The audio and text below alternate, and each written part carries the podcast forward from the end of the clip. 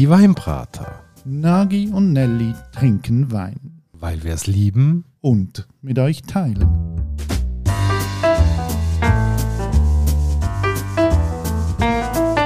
Hoi Nagi. Gianelli und hallo liebe Hörerinnen und Hörer zu einer weiteren Folge von der Weinbrater.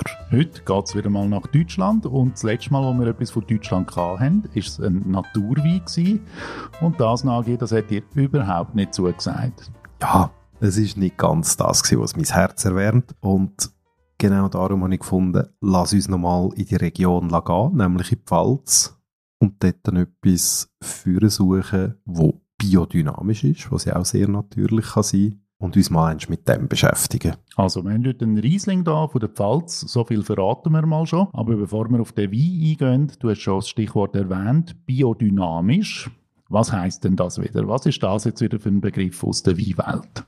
Ja, Biodynamie, das bezeichnet auch eine Philosophie, eine Philosophie vom Abbau, von einer gesamtheitlichen Sicht, wo man wirklich versucht, der Anbau, Pflanzen, alle Organismen in Einklang zu bringen und so aus dem Ganzen heraus einen Kreislauf ja, laufen zu lassen, wo sich immer wieder erneuern tut. Biodynamische Landwirtschaft, das hat ja seine Wurzeln in einer Philosophie von Rudolf Steiner. Also da geht es ein bisschen so in die anthroposophische Ecke rein. Hm, hat schon wieder ein bisschen Gefahr, dass es ein bisschen esoterisch werden könnte. Ja, man könnte es natürlich meinen, vor allem wenn man auch an die Steiner Schulen denkt und die Leute, die ihre Namen tanzen tun. Aber ähm, ich glaube, mit tanzenden Winzer hat das nicht so viel zu tun. Ja, wir müssen jetzt ein bisschen aufpassen, dass wir da nicht anfangen, auf Klischees zu bewirtschaften. Bleiben wir mal beim Wein. Äh, biodynamisch ist ja auch wieder etwas, wo es nicht irgendwie jetzt ein gesetzliches Regelwerk gibt oder Vorschriften, was genau Biodynamie heißt. Es ist wirklich so, wie du sagst. In den 1920er Jahren hat der Rudolf Steiner genau in der Agronomie, also in der Landwirtschaft, im Anbau, die Biodynamie als Methode begründen und ähm, die zielt auch darauf ab, äh, Böden vor allem zu revitalisieren. Man legt Wert darauf, dass äh, keine Pestizide eingesetzt werden, keine Fremdstoffe dort reinkommen und so nachher eigentlich eine langfristige Ertragsfähigkeit gewährleistet wird. Also möglichst natürlicher Umgang mit Böden, mit Anbau und vor allem, glaube ich, auch vollständiger Verzicht auf Chemie. Richtig. Und das Wesentliche daran ist auch, ähm, dass die Biodynamie oder Biodyn, wie man es auch sagt, auf eine Ganzheitlichkeit abzielt. Also der Grundgedanke ist wirklich Boden, Pflanzen, der ganze Betrieb eigentlich als harmonisches Ganzes, als von lebenden Organismen anzuschauen.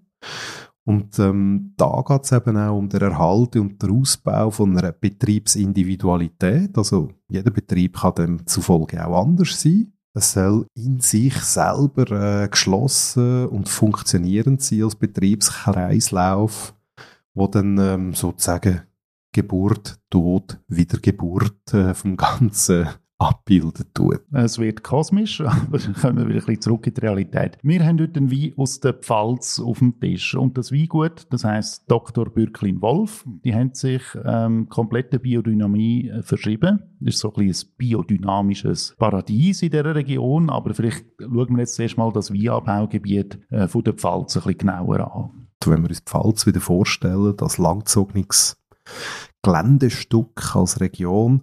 Dann haben wir unten dran das Elsass. Und dann ist der Ort Schweigen, dort ist das grosse deutsche Weintor, wo dann nachher auch die deutsche Weinstraße am Rhein entlang geht und sich dann bis auf die Höhe Ludwigshafen, Mannheim zieht. Und dort sind wir wirklich so im Mittelteil drin und dort ist auch der lauschig schöne kleine Winzerort Wachenheim. Und in Wachenheim gibt es ein Weingut, das heißt Dr. Bürklin Wolf, ist eines der bekanntesten Weingüter von Deutschland und die haben eine riesige Geschichte. Also die Geschichte von dem Weingut, die geht äh, zurück bis ins Jahr 1580. Also da haben wir jetzt eine jahrhundertealte Tradition, äh, wo wir damit zu tun haben, wo eben in der Neuzeit sich komplette Bio Dynamie verschrieben hat. Bürklin Wolf wird auch wirklich als äh, großartiger Qualitätsbetrieb angeschaut. Sie sind auch sehr groß, 120 Hektare, also das ist kein Pappenstiel.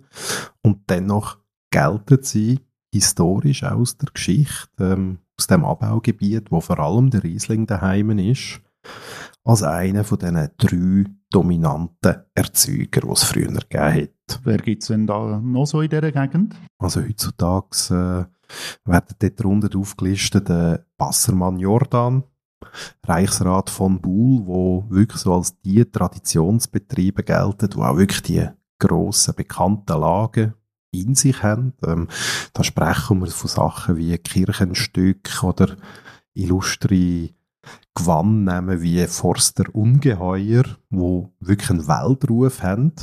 Aber es kommen auch ganz andere, wunderschöne Sachen vor, weil genau an dem Riesling, in der Mittelhart, eben angesagt wird, ähm, dass er dort besonders schön zum Ausdruck kommt, dass der Riesling die Rebsorte ist, wo das rausträgt, was das Gebiet auch zu bieten hat. Eine Saftigkeit, eine gewisse honigfeine Fülle, eine die Säure, die Wiesen im Gegensatz zur Mosel oder zur Saar auch durchgegoren. Man kommt auf 12% Alkohol im Gegensatz zu den 6 bis 8%, die man bei restsüßen Riesling wie der Mosel hat. Es ist wirklich ein Ort, wo der Rebsorte zu einem besonderen Ausdruck verhilft. Und es ist ein Ort, wo eben das Weingut Dr. Bürklin Wolf beheimatet ist. Schauen wir mal ein bisschen auf die Geschichte von dem Weingut, weil die Geschichte von dem Weingut, die finde ich jetzt wirklich atemberaubend. Also ähm, da muss man auch ein bisschen einen grossen Bogen schlagen. Es ist nicht ganz einfach, um so ein bisschen zusammengefasst die Geschichte zu erzählen. Es fällt mal an, irgendwo in der Periode von 1580 bis 1636. Dort hat es einen Stadtschreiber und später einen Bürgermeister von Wachenheim gegeben und der hat Bernhard Bürklin geheissen und über ihn ist verbürgt, dass er umfangreichen weinbaulichen, landwirtschaftlichen Besitz erworben hat und er ist auch so ein der Gründer der Weinbautradition in dem Gebiet und seine Spuren haben sich dann so ein bisschen hm, verloren. Es gibt so ein bisschen eine Lücke in der Geschichte, so 200 Jahre lang und erst zwischen 1777 und 1840 kann man die Geschichte wieder aufnehmen. Dort hat es nämlich einen Johann Ludwig Wolf gegeben. Das ist ein, einer der wohlhabendsten Männer in der Pfalz, hat auch ein paar Weinberge äh, besessen, ist dann gestorben, hat seine äh, Güter vererbt an seine drei Kinder. Die haben auch wieder Nachkommen gehabt und die eine Tochter dann dort, Luise Wolf, hat dann das Ganze irgendwann übernommen, Vermögen und Besitz und sie hat 1875 geheiratet, nämlich der Dr. Albert Bürklin und das hat nachher den Namen gegeben, dem Weingut Dr. Bürklin Wolf. So, der Albert Bürklin, der war tatsächlich ähm, geheimer Rat gewesen. Der war auch mal Vizepräsident vom Deutschen Reichstag. Der war auch Generalintendant vom Badischen Hoftheater in Karlsruhe. Der hat ein Ballett in Karlsruhe. Der hat Hof gehalten. Die ganze Politik hat dort verkehrt. Und der ist dann nach der Hochzeit mit der Luise nach Wachenheim übergesiedelt. Und dort haben sie angefangen, das Weingut weiterzuentwickeln, weiter aufzubauen. Und wo er gestorben ist, ist äh, der ganze Weinbetrieb sein Grossneffe Neffe, der hat dann gleich geheißen, nämlich auch Albert Bürklin. Der hat das Weingut vor allem nach dem Zweiten Weltkrieg ähm, wieder aufgebaut und äh, hat sehr viel Innovation betrieben und er wiederum hat eine Tochter gehabt, Bettina Bürklin von Gurazze und sie ist die aktuelle Önologin, die das Weingut führt. Sorry, jetzt haben wir einen riesen Bogen schlagen und ich weiß, es ist ein bisschen schwierig, das konzis zu erzählen, aber auf jeden Fall ein Weingut mit ganz viel Familiengeschichte. Und ich glaube, jetzt müssen wir aber vor allem ein bisschen über die jetzige Inhaberin und Winzerin Bettina Bürklin von Gurazze reden. Ja, und sie ist auch diejenige gewesen, wo die Biodynamie in das Weingut quasi als Philosophie hineingeführt hat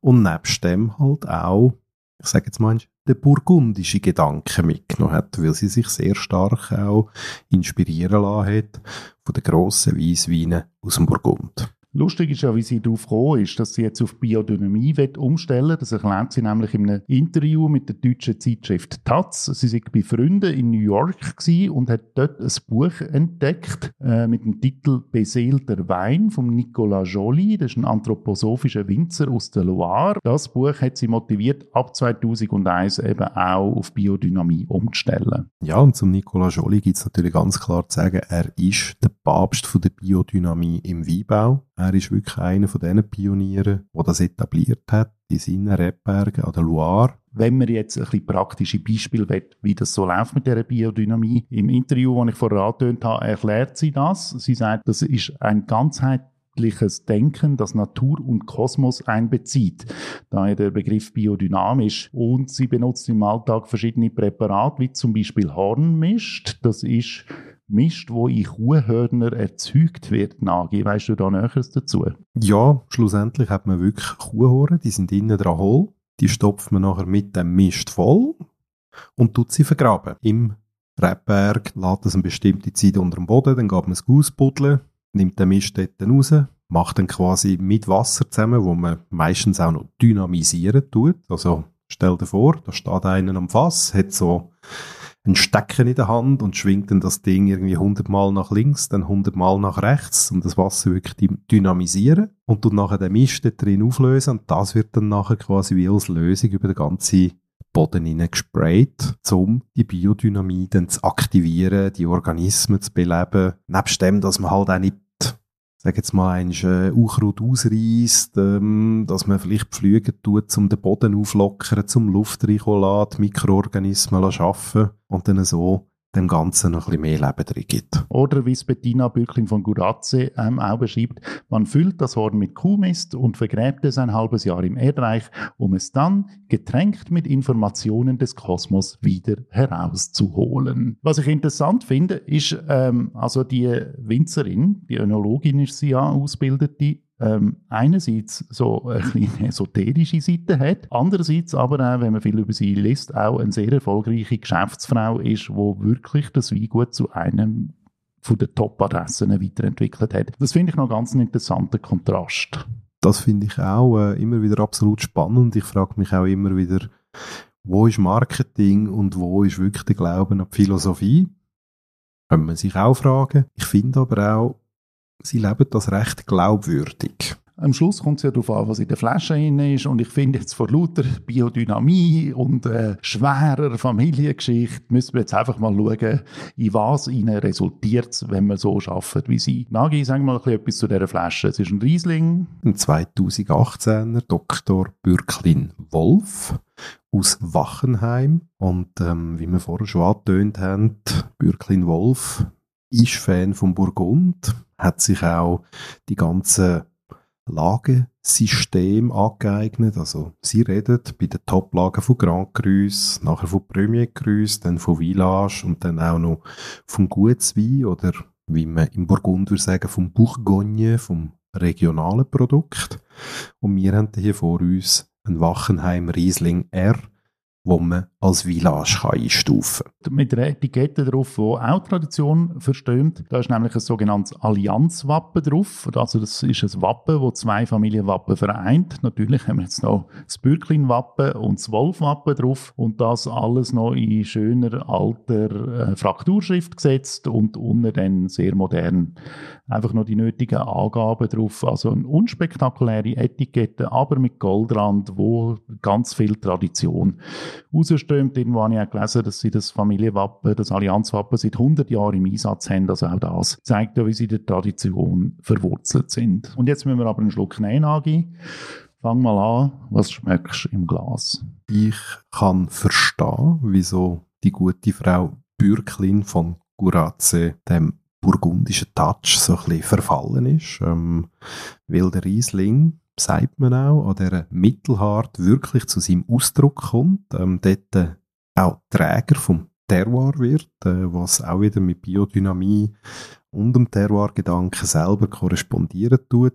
Die Nase ist wunderbar gelbfruchtig, ähm, es hat leichte Zitrusanklänge, man schmeckt aber auch gewisse Honigtöne raus. Und wenn man einen Schluck probiert, finde ich eigentlich das Faszinierendste daran, das ist ein Wein, wo in sich ruht. Er hat Balance, er ist nicht schwer, er ist nicht zu leicht, er hat eine wunderbare Länge, er widerspiegelt das, was man in der Nase am Anfang wahrnimmt, sorgt für einen wunderbaren Speichelfluss, hat auch wieder die viel gerühmte Mineralität, die mich immer wieder begeistert bei guten Weissweinen und bleibt relativ lang am Gaumen. Ich finde das auch einen schönen, ausgewogenen äh, Wein. Es ist jetzt vielleicht nicht ein Bombenriesling, wir haben schon andere Kaliber gehabt, aber ich finde für das, was es ist, eben eine Ortsqualität, wie du ja vorher auch gesagt hast, finde ich das total solide. Hat auch eine schöne Säure drin, finde ich, das gefällt mir noch. Und ähm, wenn man sagt immer, Riesling hat auch viel Restsüße drin, da finde ich jetzt, die ist da sehr, sehr dezent vorhanden.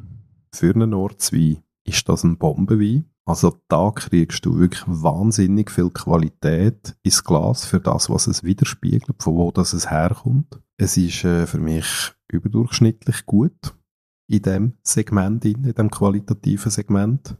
Also da finde ich, da sind wir schon recht außergewöhnlich unterwegs. Für mich ist das schon ein rechtes Wow. Hat auch eine gewisse Gradlinigkeit, sehr äh, straight und auch strikt. Also es ist nicht ein verspielter Wein, kommt so fadengrad in die Gaumen rein. Gefällt mir total gut. Ich habe gerne, wenn das Zeug auch so eine gewisse Entschlossenheit ausstrahlt und das ist vielleicht auch das, was man so ein bisschen aus dieser Tradition rausgespürt, oder? Dass sie einfach die Sachen ganz konsequent betreiben. Ja, absolut. Und nachher, um dein Votum aufzugreifen, oder den Vergleich, oder? Pfalz, Mosel, Mosel, wo restsüß ist, ähm, in der Pfalz wird konsequent eigentlich durchvergoren. Darum kommen wir auf 12% Alkohol. Der Mosel wird er gestoppt in der Vergärung, der Wein. Und ähm, das gibt dann auch die tieferen Alkoholgrad, gibt dann aber auch mehr Restzucker. Und da sind wir aber wirklich auf einem Niveau, wo ich muss sagen, ja, wow.